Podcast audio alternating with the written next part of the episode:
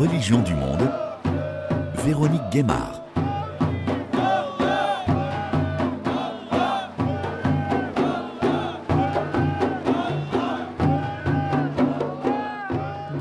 Toutes, bonjour à tous. Cette musique que vous entendez, c'est celle du zikr rituel hebdomadaire enregistré au Kurdistan irakien par notre correspondant Théo Renaudon qui a pu se rendre auprès d'une confrérie soufie à Souleymanié. Depuis plus de 700 ans, plusieurs courants de l'islam s'opposent entre ceux qui vouent un culte au saint, le plus souvent des soufis, ce qu'on appelle l'islam des tombeaux, et ceux qui refusent toute intercession, tout intermédiaire entre Dieu et les hommes. Ce sont les salafistes, ce qu'on appelle l'islam des mosquées. Le terme salaf, d'ailleurs, qui signifie pieux, qui est le nom donné aux prestigieux et pieux ancêtres des musulmans, respectueux du Coran, qui a donc inspiré le terme salafiste. Mais tout n'est pas figé. Parfois, confrériques soufis et salafistes s'entremêlent. Les politiques s'en emparent, certains pour contrôler ce culte des saints, voire l'instrumentaliser ou le combattre. D'autres tentent une voie médiane pour trouver un compromis. Avec nous en studio pour nous éclairer sur cette thématique vaste et complexe, Thierry Zarcon, bonjour. Bonjour.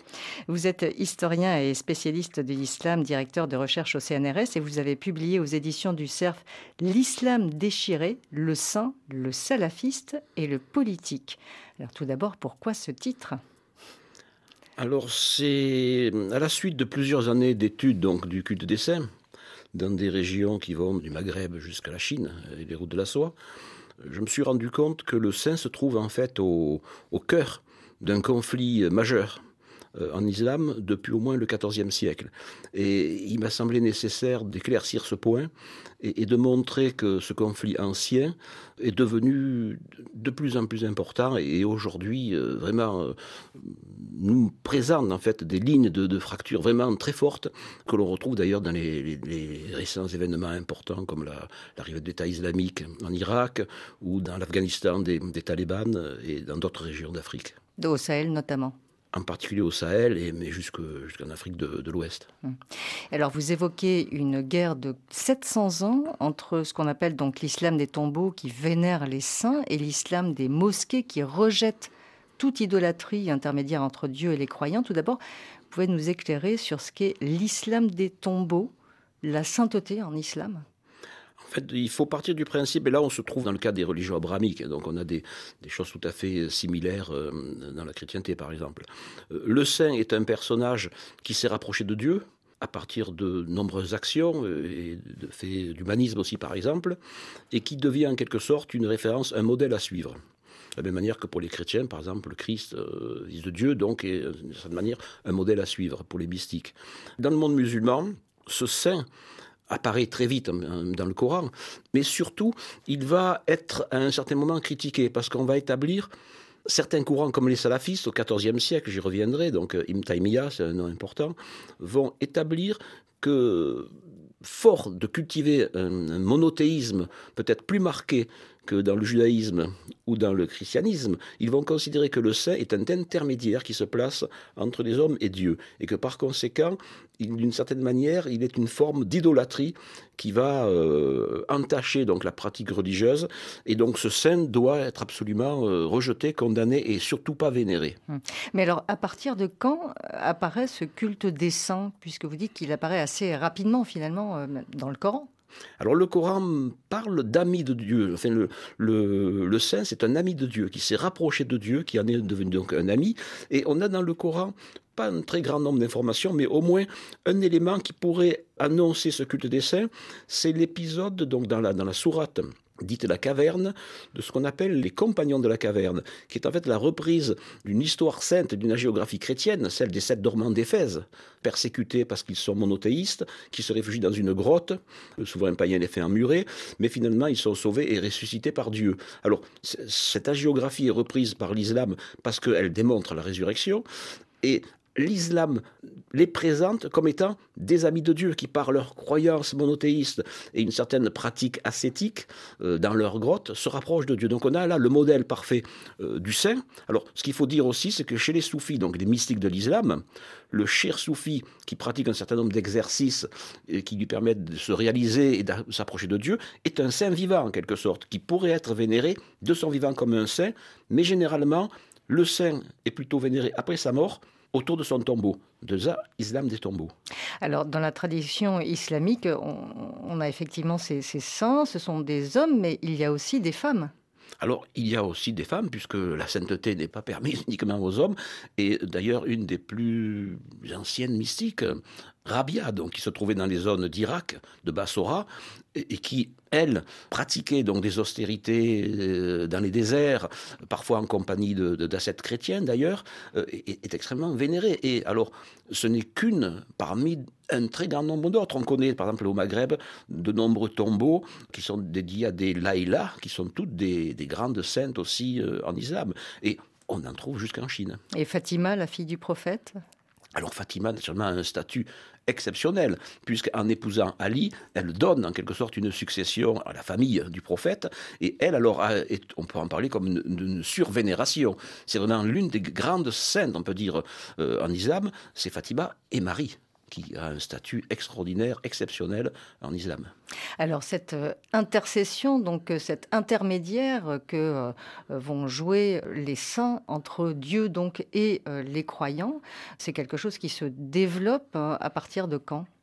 Alors très tôt, avant même l'apparition de ce qu'on va appeler le, salafisme, donc au XIVe siècle, il y a déjà des écoles de droit, le hanbalisme en particulier, qui dénoncent la vénération des morts. C'est la raison pour laquelle très tôt, en fait, on veut s'opposer à de vieilles traditions païennes de vénération des morts. Donc très tôt, l'islam demande à ce que les tombeaux soient le moins apparents possible qu'il n'y ait pas cette forme de bosse ou de gonflement de la terre. Donc il faut araser tous ces tombeaux. Il ne faut surtout pas, on peut prier pour le mort, mais il ne faut surtout pas le vénérer comme un intercesseur avec Dieu ou avec des saints. Et naturellement, euh, cette opposition va s'amplifier au XIVe siècle avec une figure qui est un peu, en quelque sorte, on va dire, fondatrice du salafisme, Ibn On va y revenir, mais effectivement, pour rester sur le, le culte des saints en particulier, il y a un fort développement, notamment au IXe siècle C'est à partir de ce moment-là que se développe en particulier ce culte des saints et qu'il va se, développer euh, dans différentes parties du monde.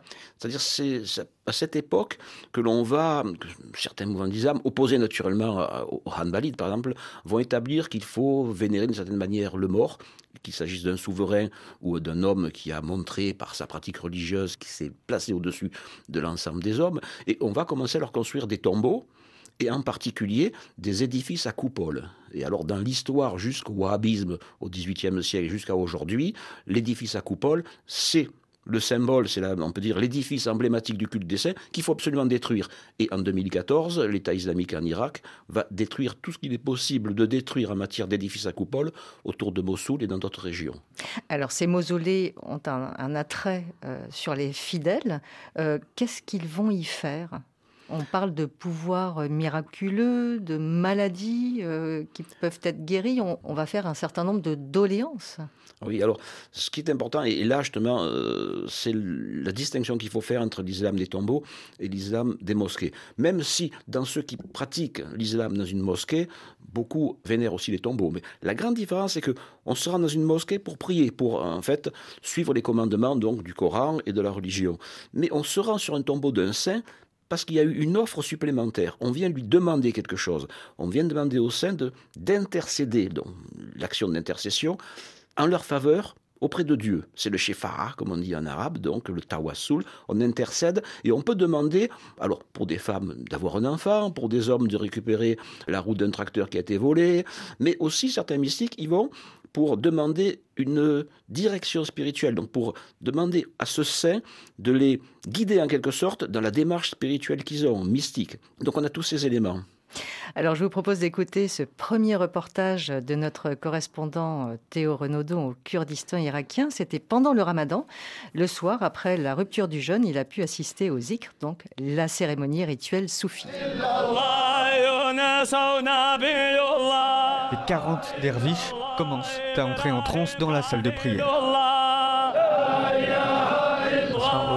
Quand je fais le rituel, je sais que Dieu me regarde, que je gagne des points pour entrer au paradis après la mort.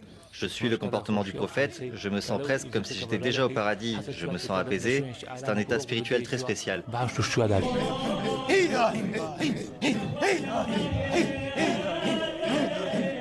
C'est extrêmement impressionnant le soufi quand il se met en transe. Il donc bouge très très énergiquement sa tête. Il pose sa main sur son ventre. Il appuie très fort.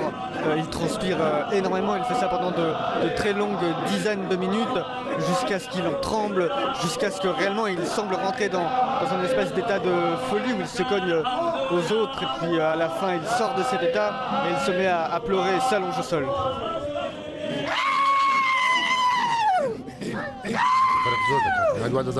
Je me sens plus proche de Dieu pendant le moment du zikr. Je ne pense plus ni à ma famille, ni à mon travail, ni à l'argent. Je ne pense qu'à Dieu, au prophète, à la religion, à mon sort après la mort. C'est à ça que ça sert. Abdelkader est soufi depuis 35 ans. Il en a aujourd'hui une cinquantaine. Comme de nombreux derviches, ses cheveux gris sont longs jusqu'aux épaules. Il est habillé en costume kurde, gilet sans col, rentré dans un pantalon bouffant. Moi, je vous ai vu pleurer à la fin de votre transe. Tout le monde réagit à sa façon, tout le monde ne pleure pas. C'est une question de foi. Plus tu as la foi, plus tu pleures. Pendant le rituel, tu penses à la mort, tu penses au prophète, à la religion, tu penses au mal et aux mauvaises choses. Ceux pour lesquels tout cela importe le plus se mettent à pleurer. Ici en Irak, les confréries soufis ont été victimes ces dernières années de l'émergence de groupes islamistes comme Daesh. Les derviches étaient accusés d'hérésie, ils ont donc dû se faire un peu plus discrets. Donc voilà ce reportage de Théo Renaudon euh, au Kurdistan irakien. Euh, vous-même, euh, Thierry Zarkon, vous avez assisté à plusieurs zikrs au Kurdistan irakien il n'y a pas si longtemps. Oui, je me trouvais justement à Suleymaniye il y a environ 3-4 mois, donc j'ai eu l'occasion d'assister à des zikrs différents, donc deux confréries qui sont différentes. Parce que d'abord, le, le zikr, ça signifie en arabe se remémorer. Donc se remémorer et répéter continuellement soit des qualités, soit des noms de Dieu, afin de provoquer l'entrée dans un état particulier donc de rapprochement de la divinité. De transe, donc. Tout à fait, ça peut conduire à une transe. C'est la même chose que ce qu'on a par exemple dans la mystique orthodoxe, les sikas, donc la prière de Dieu.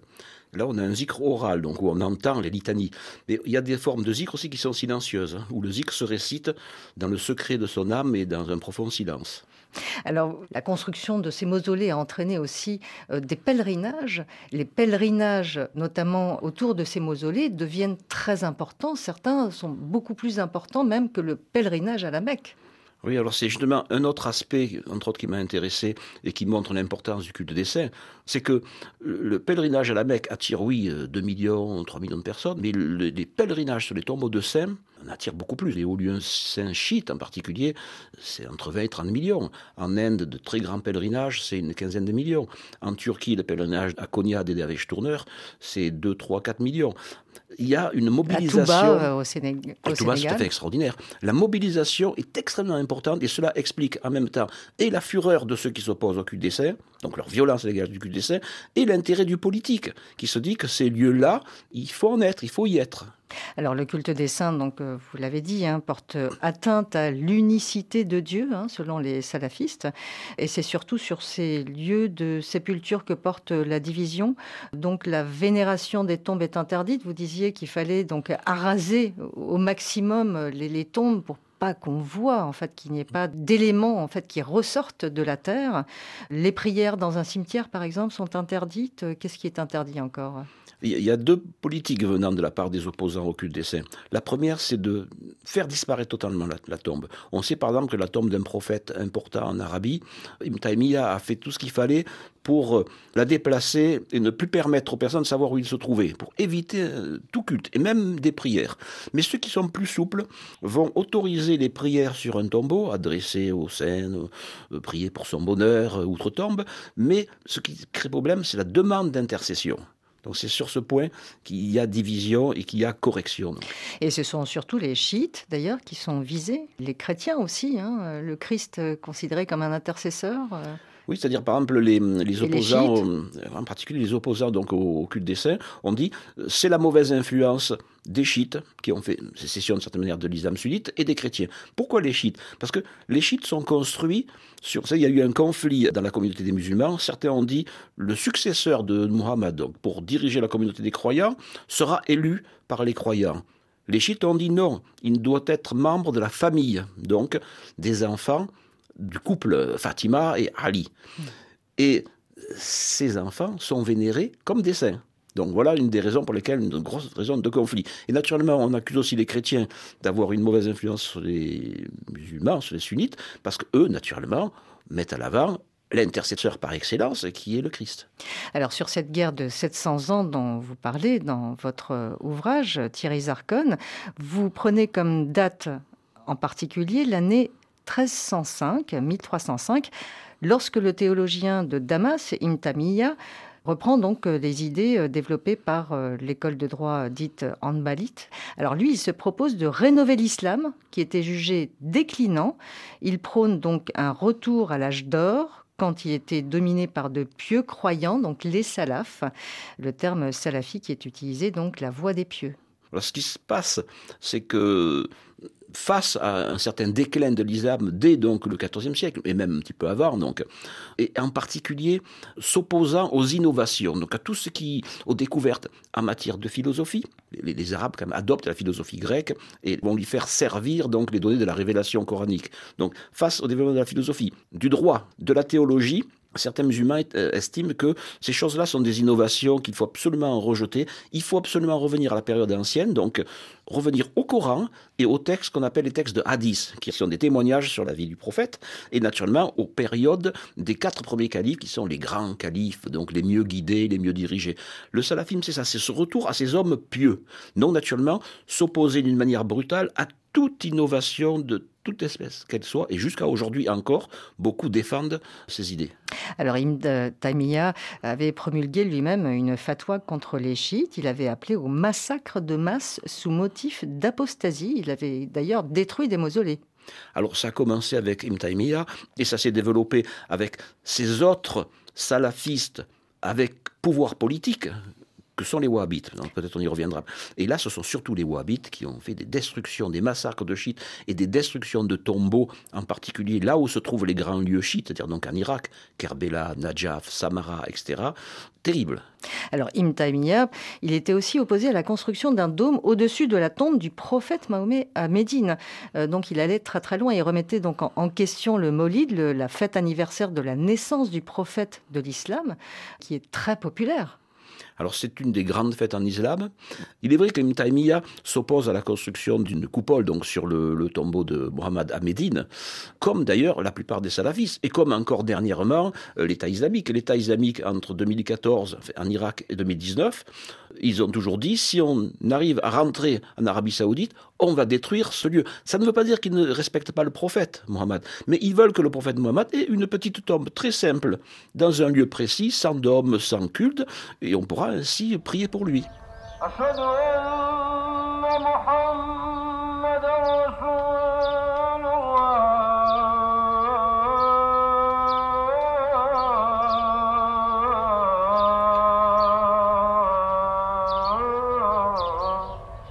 Alors vous évoquiez le wahhabisme, Thierry Zarkon. Donc un des interprètes d'Imtamiyad, c'est Abdel Wahhab, qui est bien plus radical que lui, d'ailleurs plus extrême. Il voulait lui revenir aux bases de l'islam. En quoi était-il encore plus radical? Alors il était plus radical parce que par exemple à l'égard du culte des saints, lui, il ne tolère même pas la prière pour un mort. Il faut faire disparaître tout ça. Il ne tolère absolument pas les soufis parce que les soufis pour lui euh, ne peuvent pas être réformés. Il faut absolument qu'ils soient éliminés. Alors Kim Taimia récuse certains soufis, mais trouve que d'autres ont une pratique et des idées conformes à l'islam et qu'on peut donc les tolérer. D'ailleurs, certains de ses grands disciples étaient des soufis. donc il ne veut pas de vénération, en fait. Voilà, pas de vénération. Hmm. Et euh, ça ouvre un point peut-être sur lequel on reviendra, que en fait, le soufisme n'existe pas. Il y a différentes manières de le décliner, et vous avez des formes de soufisme, on pourrait dire très proches d'une certaine hétérodoxie, qui ont vraiment pris leur distance avec, on peut dire, la lettre de, de l'islam, les textes, et d'autres, au contraire, qui collent de très près à l'orthodoxie et qui parfois même pourraient flirter et se sont associés à des formes de salafisme. Alors le wahhabisme, c'est ce qui va finalement inspirer les mouvements djihadistes, notamment euh, fin 19e jusqu'à aujourd'hui? Oui, alors le wahhabisme, son autre spécificité est d'avoir réussi à obtenir le soutien des puissants. Donc le soutien d'une dynastie qui aujourd'hui, d'ailleurs, dans la suite a continué, la dynastie des Saouds. Alors qu'Imtaimia, Imtaimia, lui, a toujours été, n'a jamais réussi à faire passer ses idées. Il a passé X années en prison, euh, il a été rejeté par l'ensemble de la communauté musulmane qui n'acceptait pas ses idées. Mais avec les Wahhabites, le développement la puissance euh, armée donc des Saouds et après plus tard avec l'État saoudien euh, les pétrodollars il y a une diffusion donc de cette pensée très forte qui va se répandre jusqu'en Inde, au Maghreb, euh, dans l'ensemble de la péninsule arabique, en Irak. Donc il y a vraiment un développement avec le déclin et les, tensions que connaît le monde musulman qui va gagner un certain nombre donc de fidèles. Alors en quoi la colonisation et l'occupation donc par des puissances occidentales dans ces régions euh, vont jouer un rôle aussi central dans le retour du salafisme euh, au Moyen-Orient, en, Afrique, en Asie, euh, jusqu'en Europe. Alors ce qui s'est passé, c'est l'apparition de la modernité. Alors l'islam développe sa modernité, qui est critiquée par le salafisme. Je vous en ai parlé de la philosophie, le droit, etc. Avec l'arrivée des Occidentaux, de la modernité dans l'Empire ottoman, mais également en Égypte, naturellement, le salafisme, donc les courants les plus radicaux de l'islam, se trouve confronté à une autre modernité qui apparaît, alors celle-ci vraiment athée ou encore plus menaçante et plus dangereuse, sans compter naturellement la présence et l'occupation des territoires, qui montrent que des territoires maintenant passent sous le contrôle de peuples n'étant pas musulmans. Et il y a un retour donc euh, de ce salafisme. Il faudrait aussi parler du modernisme en islam, des courants modernistes, des frères musulmans, je peux en dire deux mots très rapidement. Certains courants ont établi qu'il fallait à la fois s'inspirer des salafistes parce que il faut absolument se rattacher aux sources les plus essentielles, plus puissantes, les plus fortes de l'islam, donc dans les périodes anciennes, mais qu'il ne fallait pas cependant récuser une certaine modernité et essayer d'associer les deux pour naturellement un contrôle du politique. Alors c'est plutôt le réformisme. Vous voyez, euh, entre le réformisme et les frères musulmans et le wahhabisme, on a souvent des points de contact, des convergences, mais également aussi des oppositions féroces. Alors vous parliez d'un retour euh, à l'âge d'or de l'islam, un essor du salafisme, une combinaison aussi soufisme, salafisme qui aboutit à, des confrontations violentes. Hein. Euh, des exemples récents, l'Afghanistan, euh, l'Irak, vous en parliez, le Sahel également avec Ansardine en 2012. Voilà la ville sainte de Tombouctou qui a été saccagée, les manuscrits détruits euh, des mausolées détruits. Oui, on peut dire que dans notre période contemporaine, des années 2000 jusqu'aux années 2014 euh, à peu près, moi j'avais relevé trois événements marqueurs donc de cette haine des saints. Donc, d'abord, c'est en 2001 la destruction des Bouddhas de Bamiyan. Alors on peut dire les Bouddhas sont des bouddhistes, mais en fait, la raison pour laquelle les talibans vont détruire ces Bouddhas, c'est parce qu'ils représentent une forme d'idolâtrie. Et c'est en quelque sorte lié par plusieurs points également à leur rejet donc du culte des saints et des tombeaux. Ensuite, naturellement la destruction des tombeaux de Tombouctou en 2012. Donc, quelques années après, il y a eu une condamnation d'un des responsables, et c'est la première fois que le, tribunal pénal international donc condamne pour crime contre l'humanité une personne qui n'a ni torturé ni détruit sur le mode euh, du génocide mais parce qu'il a détruit quand même un patrimoine, une forme de vénération, une pensée, une foi. Donc c'est extrêmement important. Tombouctou, la ville aux 333 saints. Voilà, c'était fondamental. Et le troisième marqueur, qui est moins important, c'est la destruction d'un mausolée en Irak par l'État islamique en 2014, qui est le saint éponyme de la plus ancienne confrérie religieuse soufie, dont déjà Ibn Taymiyyah au XIVe siècle voulait faire détruire le tombeau. Donc en fait, l'État islamique a en quelque sorte réalisé le vieux rêve d'un des fondateurs, on pourrait dire, du salafisme du XIVe siècle.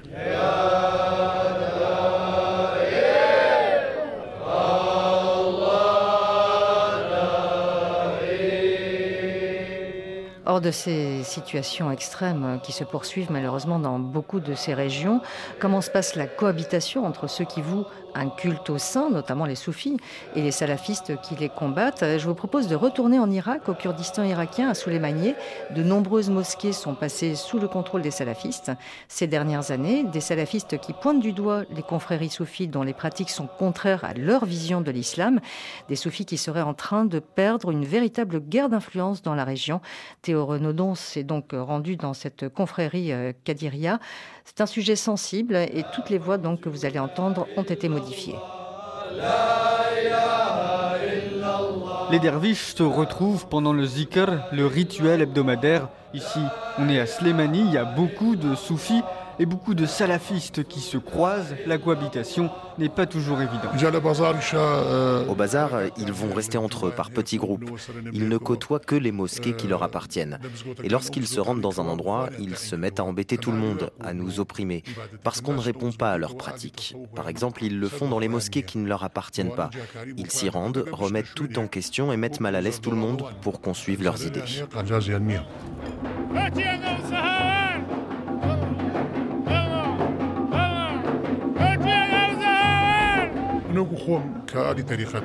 En tant que soufi, je ne me rends jamais dans les mosquées salafistes.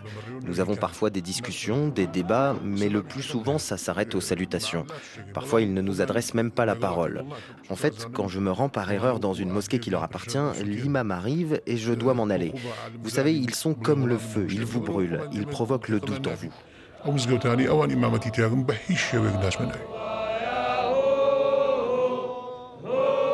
Une autre inquiétude, celle de la violence. Au Kurdistan, il n'y a pas d'affrontement régulier entre les soufis et les salafistes, mais cette ligne pourrait être aisément franchie, selon beaucoup ici, comme dans d'autres pays.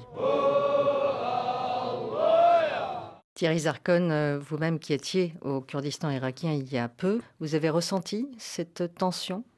Oui, alors elle existe, hein, c'est-à-dire on sait que le salafisme se développe, qu'il est fermement opposé aux soufis, aux confréries surtout, euh, mais néanmoins il faut noter que le, soufisme a marqué euh, toujours le, Kurdistan, que leurs chefs politiques y sont liés, que de très grandes familles euh, appartiennent à des confréries qui sont comme la Kadriya, ce qu'on a entendu, ou la confrérie Naqshbandiya, qui elle est, plus proche d'une certaine forme d'islam orthodoxe, puisqu'elle ne pratique pas, n'utilise pas d'instruments de musique et ne pratique pas le zikr oral.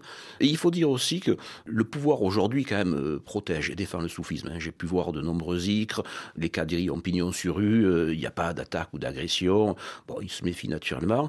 Ils montrent en même temps l'intérêt et des élites et des populations pour le soufisme.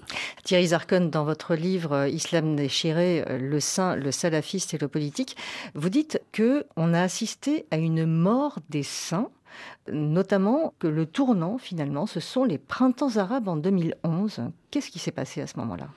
Alors on sait qu'avec l'arrivée de la démocratie, entre guillemets, d'un certain libéralisme et la disparition des formes d'État autoritaires, la liberté a permis à tout le monde de se restructurer et de se constituer en parti politique ou même de revendiquer euh, la direction d'un pays. Et on a vu naître naturellement des mouvements euh, islamistes, des partis politiques ou des mouvements marqués par euh, des formes de salafisme ou d'islamisme très dur. Alors la zone emblématique qui a vraiment souffert de ce changement, c'est la Libye par exemple, qui est divisée, où on trouve des mouvements parfois parentés aux frères musulmans, assez musclés je dirais, mais également des courants salafistes, inspirés par des théologiens wahhabites et on a pu découvrir les destructions d'un très grand nombre de mausolées. On l'a vu en Égypte aussi, où alors là c'était bon, l'arrivée des, frères musulmans au pouvoir, le refus donc des militaires. Et naturellement, l'opposition. Alors, il y a deux dangers. Bon, les frères musulmans n'aiment pas trop les confréries, mais sont assez tolérants à l'égard des confréries, ce qui n'est pas le cas des courants salafistes, et du plus puissant d'entre eux, euh, l'antenne de, l'État islamique dans le Sinaï, qui là est à l'origine d'attentats meurtriers contre une mosquée qui était liée à des conflits soufis et à la décapitation de leur très vieux chir qui avait plus de 90 ans. Alors vous développez un chapitre euh, justement euh, comment salafiser le soufisme et honorer le saint sans le vénérer. C'est un petit peu euh, tout cet enjeu de ce que vous appelez finalement le, cette tendance qui va se développer à partir de ces années-là, notamment ce soufisme salafisant. Oui, alors les musulmans se rendent compte qu'il faut absolument trouver un, modus un compromis. un compromis. Sinon, les conflits se poursuivront. Ce qui n'empêchera pas qu'ils se poursuivent aussi. Donc, une des stratégies, on pourrait dire, développées par certains penseurs, certains théologiens, c'est que le soufi et son saint pouvaient être acceptés, tolérés, à condition que le cher vivant ou le défunt saint dans son tombeau ne sont plus des intercesseurs, mais des guides des directeurs de pensée, des directeurs donc dans une voie spirituelle. Donc ça veut dire qu'ils oublient ce rôle d'intercession. Et cela se passe par exemple en Inde, dans certains milieux euh, confrériques soufis, mais également donc en Turquie et dans d'autres zones euh, du Moyen-Orient. Ça veut dire le salafiser de certaine façon, c'est le rendre plus conforme, tout en lui permettant d'être toujours un directeur spirituel. D'un autre côté, dans la pratique autour des tombeaux, salafiser le culte des saints, donc le culte des tombeaux, ça veut dire écarter toutes les formes de superstition inacceptables, brûler des bougies, etc. Et surtout, pareil, se rendre sur un tombeau pour prier pour le saint et pas pour lui demander d'être un intercesseur. Mmh. Alors nous allons encore rester en Irak du côté de Souleymanié. La montée donc du salafisme, on l'a entendu, hein, inquiète les soufis. Parfois, ils tentent de comprendre quelles en sont les causes, quelles sont les réponses à apporter, comment résister. Et cette résistance s'organise. À l'instar d'Agrin, un jeune derviche de 29 ans que Théo Renaudot a rencontré, il a bien voulu témoigner anonymement. Sa voix a aussi été modifiée. Pour ce jeune soufi, à la barbe bien taillée et aux lunettes carrées, la montée du salafisme est due à la simplicité du discours des prédicateurs qui contraste avec celui des soufis.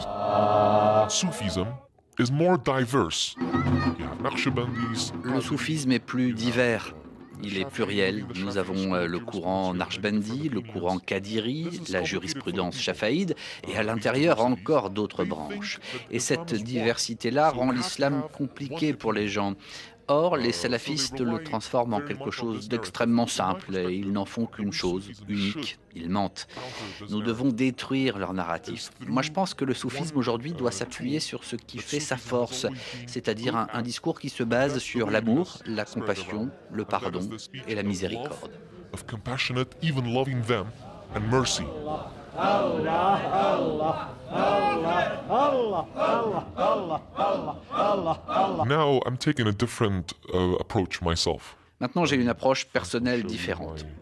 Laissez-moi vous montrer mon profil Instagram. Je suis suivi par 37 000 internautes. Vous savez, au Kurdistan, c'est beaucoup. De manière récurrente, je fais des posts, et là j'insiste sur l'importance de se questionner. C'est vu par beaucoup de soufis.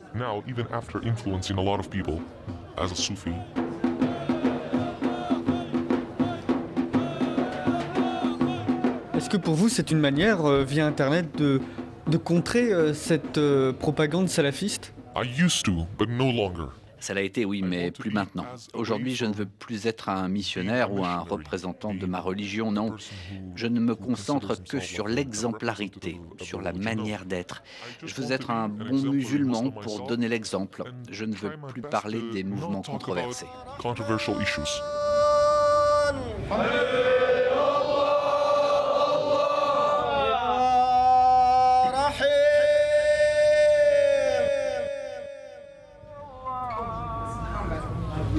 De quel œil voyez-vous les liens entre euh, certains hommes politiques au pouvoir ici et les salafistes?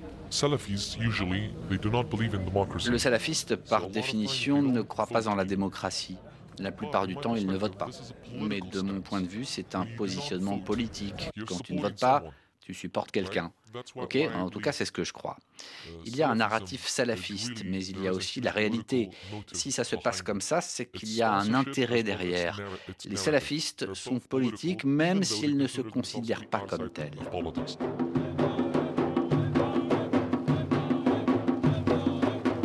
Lors du dernier ramadan, les autorités du sud du Kurdistan d'Irak ont ordonné la fermeture de plusieurs bars à alcool, une décision prise, selon plusieurs observateurs, sous l'influence grandissante des salafistes. Thierry Zarkon, euh, une réaction à ce reportage et notamment cette euh, question politique qui se pose. Oui, alors il est vrai que bon, les politiques doivent aussi tenir compte des salafistes, surtout s'ils représentent une partie importante de la population. Donc ils jouent, ils essaient de trouver des compromis, ils donnent parfois aux uns, parfois aux autres, mais bon, ils essaient quand même de maintenir un équilibre difficile. À l'écoute du reportage aussi, je crois qu'il y a une question sur la définition du soufisme. Ce qu'il faut rappeler peut-être pour les auditeurs, c'est que les soufis vont exploiter dans la, vie de Mohammed au moins deux points. Le premier, c'est Mohammed, à un moment, fait une expérience mystique. Quand même, il découvre le, le Coran Il a la révélation dans une grotte. Donc il passe par une phase de retrait sur soi-même. C'est une dimension mystique. Aussi, il y a un épisode qui le montre chevauchant une monture, arrivant quasiment à la connaissance de Dieu, s'élevant donc à travers les ciels, on pourrait dire, donc jusqu'à Dieu. Donc c'est l'image d'une progression et d'une forme d'ascension, si on veut. Et le deuxième élément, c'est que le soufisme veut aller plus loin que le sens apparent des versets du Coran, donc propose un islam complémentaire qui ne doit pas être en contradiction naturellement, mais qui va enrichir et apporter beaucoup de choses. Et le soufisme ne s'oppose pas aussi à des innovations quand elles apportent quelque chose, quand elles permettent d'aller plus loin. Là, on voit les lignes donc de fracture avec des formes plus radicales que le salafisme. Alors, je vous propose de partir dans le sous-continent indien, précisément au Pakistan, donc euh, sur une autre terre qui a été islamisée. Euh, la présence des musulmans remonte au 8e siècle. L'islam s'est installé avec deux grands courants qui se sont développés. Notre correspondante Sonia Ghazadi à Islamabad s'est rendue à Golra Sharif, une ville située près de la capitale Islamabad au Pakistan, donc connue pour abriter le mausolée de Mère Ali Shah, qui attire chaque année des milliers de fidèles. Chaque jour, un kawali se produit dans ce sanctuaire, une cérémonie de musique traditionnelle.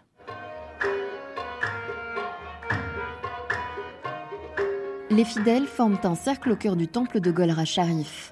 Assis en tailleur sur le sol en marbre blanc, ils observent le pire, le guide spirituel. Un calot doré sur la tête, il est le maître de cérémonie. Les musiciens du Kawali sont intégrés au cercle des fidèles, exclusivement masculins, les harmoniums, les roubabs, les tables à résonne.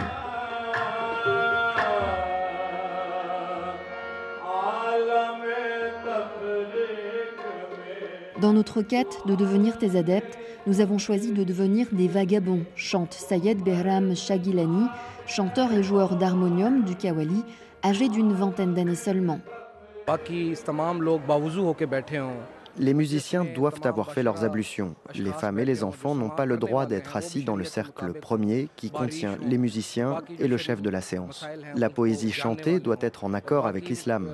Les personnes présentes dans l'assemblée doivent toutes être croyantes. Des milliers de fidèles se pressent chaque année dans ce temple soufi près d'Islamabad pour rendre hommage au saint soufi Meher Ali Shah, enterré ici, et écouter le Kawali. Dans l'islam, la prière est l'un des cinq piliers. C'est une obligation pour les musulmans. Et puis, il y a la sunna, qui est la tradition islamique que suivait le prophète et qui est aussi très importante. Le kawali n'est pas un pilier ni une pratique du prophète Mahomet, mais c'est une tradition du sous-continent indien. Ce temple a été bâti autour du tombeau d'un saint soufi qui appartenait à un courant soufi qui pensait que le kawali était une bonne façon de propager l'islam, étant donné que le kawali était très répandu dans le sous-continent à l'époque. La poésie chantée dans le kawali ne porte que sur la parole de Dieu, la foi et la vie des croyants. Certains courants rigoristes de l'islam, dont les salafistes, incriminent cependant la musique et son usage, même s'il est à des fins religieuses, incompréhensible pour Nassim Shah, une fidèle du temple. Je me sens bien quand j'écoute le kawali. Le kawali n'est pas un péché. Il y a des moulas qui récitent des nattes, les chants religieux. Est-ce que c'est mal? Lorsque vous lisez le Coran à voix haute, vous le faites en suivant un tempo. Est-ce que c'est un péché? Quand les gens récitent le Coran dans les madrasas, ce n'est pas mal, n'est-ce pas? Alors pourquoi le kawali le serait? Les sanctuaires soufis sont devenus la cible d'attaques terroristes depuis quelques années au Pakistan. Sayed Behram Shagilani ne se sent pour autant pas en danger. Les saints soufis sont ceux qui ont servi le plus l'islam. Leur mémoire se trouve dans les sanctuaires soufis comme celui-ci. Ceux qui s'attaquent au temple sont contre l'islam, car ces sanctuaires sont des lieux de propagation de la religion. Je me sens plus en sécurité ici, dans le temple, que chez moi, car cet endroit me donne de la force. Comme devant presque chaque temple soufi du Pakistan, des portiques de sécurité sont installés à l'entrée du sanctuaire de Golra Sharif, où sont également postés des gardes de sécurité armés. Thierry Zarkon, le Kawili fait partie de l'identité nationale au Pakistan. Oui, l'Inde, euh, le Pakistan, donc, ont développé des formes de soufisme tout à fait extraordinaires, puisqu'il y a eu des convergences, par exemple, avec le, bouddhisme. On a emprunté au yoga, donc ça, on pourrait y revenir. Et, et la musique, naturellement, est fondamentale. Des réactions à ce reportage de Sonia Ghazali ben, Je pense que c'est toujours très beau d'écouter le kawali. Je crois que c'est ce qui peut-être qui va séduire fortement l'oreille occidentale, plus que d'autres formes de musique. Certains politiques au Pakistan en particulier se sont appropriés la figure du saint aussi pour euh, récupérer l'aura euh, auprès de la population. C'est quelque chose qui s'est développé ces dernières années. Oui, depuis, on peut dire, les années 70-80, oui, on s'est rendu compte que la, mobilisation sur les tombeaux de saints est, telle que le politique doit être là, parce qu'il y a des âmes, des votants à récupérer. Et, il a vite compris qu'il ne fallait pas interdire cette forme de vénération, mais qu'il pouvait, au nom d'un certain contrôle de l'État, se substituer à l'homme qui accomplit les rites et qui, par cette action, va gagner en, quelque sorte les bénédictions du saint. Donc on a vu des hommes politiques, des hauts fonctionnaires et même euh, le président Buteau à un moment pratiquer le grand rituel de lavage donc de la tombe du saint qui fait de vous presque un successeur du saint ou son plus fidèle euh, serviteur. Alors Sonia Ghazali en parlait, hein. il y a des attaques euh, régulières sur euh, des mausolées, des lieux de prière soufis qui sont la cible d'extrémistes sunnites qui considèrent donc les musulmans soufis comme des hérétiques. Il y a eu beaucoup d'attaques. Pour en parler, on retrouve Sonia Ghazadi à Islamabad. Euh, Sonia, euh, vous êtes rendue donc dans ce temple, un temple notamment où s'est déroulé un, attentat revendiqué par euh, l'État islamique contre ce temple sanctuaire, l'Al-Shabaz Kalandar, dans la province du Sindh, en février 2017. Au moins 80 personnes avaient été tuées. ce temple, quelle est sa particularité? Eh bien, ce temple est un sanctuaire très fréquenté par les fidèles soufis au Pakistan. Chaque jour, en fin de journée, des centaines de personnes se rassemblent dans ce dargah, qui est en Asie du Sud, le nom donné au sanctuaire qui est construit sur la tombe d'un saint.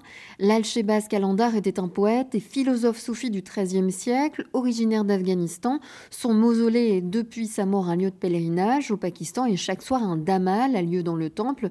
C'est une cérémonie dansante sur la musique jouée par un kawali. Je vous laisse écouter un extrait de cette cérémonie que j'ai enregistrée il y a quelques mois sur place.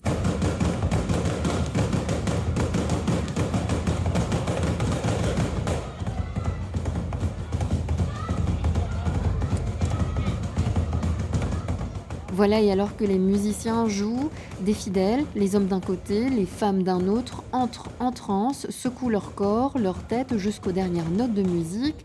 Des personnes malades ou handicapées sont accompagnées par des proches. Elles espèrent pouvoir être guéries par un miracle en disant des prières à l'attention de l'Al-Shebas Kalandar. Et est-ce que ce temple bénéficie d'une sécurité renforcée depuis l'attentat de 2017 oui, il y a plusieurs gardes à l'entrée, tout d'abord, et puis des portiques de sécurité. L'attaque en 2017 a laissé des marques. Elle a fait prendre conscience que ce sanctuaire était une cible pour les extrémistes, sunnites notamment. Mais le message des fidèles a été très clair à la suite de cette attaque, car dès le lendemain, les pèlerins étaient à nouveau dans le sanctuaire en ruine. Shima Kerman, une danseuse célèbre pakistanaise, les a rejoints et elle a dansé sur les ruines. Je pense que pour contrer la haine et la mort, la danse, la musique et d'autres arts apparentés servent de thérapie et de lien, a-t-elle confié ce jour-là aux médias locaux pour expliquer son geste. L'objectif des arts du spectacle est d'élever l'humanité, de faire de nous de meilleurs êtres humains, de créer une atmosphère d'harmonie et d'unité, avait-elle insisté ce jour-là. Mais surtout, ce qu'elle a montré avec les autres fidèles, toujours aussi nombreux à fréquenter ce temple, c'est une résistance au terrorisme et à l'obscurantisme des extrémistes religieux au pays des purs. Thierry Zarkon, euh, là encore, c'est une résistance qui s'organise. Oui, alors le Pakistan est l'un des pays justement où la polarisation est l'une des plus fortes dans le monde musulman parce que le soufisme est très puissant, les confréries très bien organisées et les formes de salafisme, le salafisme indien est beaucoup plus développé, beaucoup plus solide, violent on pourrait dire même qu'ailleurs. Et le tombeau donc de Shabazz Kalandar est emblématique parce que d'abord il abrite une confrérie assez hétérodoxe, qu'on y pratique la musique. Bon, des confréries soufis ne pratiquent pas la musique, eux le pratiquent et surtout pratiquent la danse. C'est la danse, c'est un mouvement, une gestuelle liée à une forme de prière. Et surtout aussi parce qu'ils pratiquent une danse avec des grandes robes rouges qui pourrait avoir une origine shivaïte. Donc vous voyez, c'est un lieu aussi où pour le salafisme, radical, émerge vraiment le polythéisme ancien et qui naturellement va éveiller chez eux la plus grande violence. Alors Thierry Zarkon, vous évoquez, si on peut résumer, trois attitudes des politiques vis-à-vis de la montée du salafisme. Hein. on l'a entendu, donc euh, que ce soit au Kurdistan irakien, euh, que ce soit ici au Pakistan, mais que ce soit aussi dans bien d'autres parties du monde, même au Sénégal, où il y a des craintes hein, d'arrivée de mouvements euh, salafistes, de soufisme salafisant. Donc l'extrême, c'est Daesh, hein, c'est l'État islamique. Ensuite, une salafisation douce où ce soufisme salafisant que vous décrivez. Et puis, il y a aussi cette touristisation euh, des lieux de culte. Vous parlez d'une banalisation du folklore pour ôter cette euh, puissance politique euh, qui pourrait être rivale pour les politiques qui gouvernent. Oui, bon, c'est une stratégie, par exemple, pour affaiblir euh, une forme euh, hétérodoxe et pour essayer de calmer donc les radicaux qui sont derrière et qui attendent de voir comment le politique agit par la touristisation et la folklorisation. Donc, on, on banalise. Alors, on a ça, par exemple, dans beaucoup de lieux, entre autres au, au Maghreb, par exemple. Tout simplement pour le festival de musique de Fès de musique sacrée. de musique sacrée, c'est un moyen, en donnant une, nouvelle dimension donc à la, danse et à la musique, d'oublier la dimension sacrée, ou même tout simplement de prendre un rituel de musique soufie et de le mettre sur une scène. Donc de le sortir de son lieu euh, sacralisé, c'est une manière de le touristiser, de le folkloriser aussi, si on veut. Et ça nous permet de revenir sur l'Afrique, où c'est aujourd'hui c'est un des enjeux principaux, parce que bon, l'État islamique a plus ou moins été éliminé en Irak, si on veut. Bon, il reste encore un petit peu, mais en Afrique, on a des courants qui sont plus ou moins inspirés par des théologiens wahhabites. On a des antennes aussi de Daesh qui se développent, que ce soit au Niger, au Mali, en Somalie. Là, il y a un enjeu très fort avec des soufis qui sont confrontés à ce problème, qui ont été tués, assassinés euh, avec des attentats mais également des soufis qui se sont constitués en bataillons de, combat et qui s'opposent à ces mouvements salafistes euh, qui sont de plus en plus importants, surtout avec la disparition des forces françaises, par exemple dans certaines zones au Mali et dans d'autres régions. Donc là, on est dans une zone de, danger euh, qui fait développer des inquiétudes. Et enfin, un petit mot pour conclure. Euh, qu'est-ce qui se passe en Occident L'influence du salafisme a des impacts directs sur le sol européen, par exemple? Que se passe-t-il au Royaume-Uni, à Birmingham en particulier alors, euh, les diasporas musulmanes en Occident euh, sont le reflet de ce qui se passe dans les pays d'origine. Donc, toutes les formes de salafisme, de frères musulmans, etc., s'y trouvent. Les confréries soufis sont installées aussi dans ces régions, au Royaume-Uni, euh, principalement indiennes, donc. Et également, alors, le culte des saints s'y trouve aussi, puisqu'on a des chefs de confréries. On a des saints vivants. Il est vrai que le saint est beaucoup plus puissant quand il est décédé, quand on se regroupe autour de son tombeau. Or, au bout d'une trentaine, d'une quarantaine d'années d'installation de ces communautés, de ces diasporas, on a assisté récemment à la disparition de chers soufis qui étaient des saints vivants et qui ont maintenant des mausolées autour desquels se constituent des cultes à l'image de ce que l'on peut voir dans leur pays d'origine, au Pakistan par exemple, et déjà apparaissent des critiques venant de milieux salafistes et des petites attaques lorsqu'ils font des processions, etc. Donc, va-t-on vers une amplification de ce conflit? Ce n'est pas impossible. Ce ne sera pas le cas en France, puisqu'il y a aussi la tombe d'un saint, donc à Montluçon, Cheikh Amadoullah, donc un religieux soufi qui est né au Mali vers 1883 et qui était mort en déportation en 1943. Oui, alors ce culte est assez discret, il se développe doucement, mais il prend de plus en plus d'importance. Alors peut-être assistera-t-on aussi en France, à un moment ou l'autre, à un culte de saint un peu important, qui pourra euh, naturellement euh, être très mal accepté par des courants salafistes dont on sait qu'ils existent aussi euh, et qui sont assez puissants dans notre pays. Merci beaucoup Thierry Zarkon pour vos éclairages passionnants. Je rappelle le titre de votre ouvrage Islam déchiré le Saint, le salafiste et le politique, paru aux éditions du Cerf.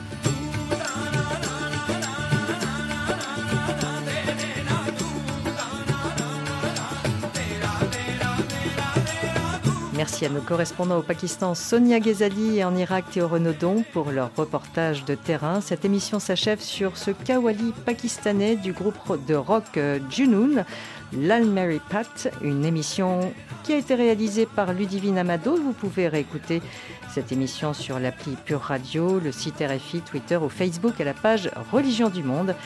À la semaine prochaine. Oh,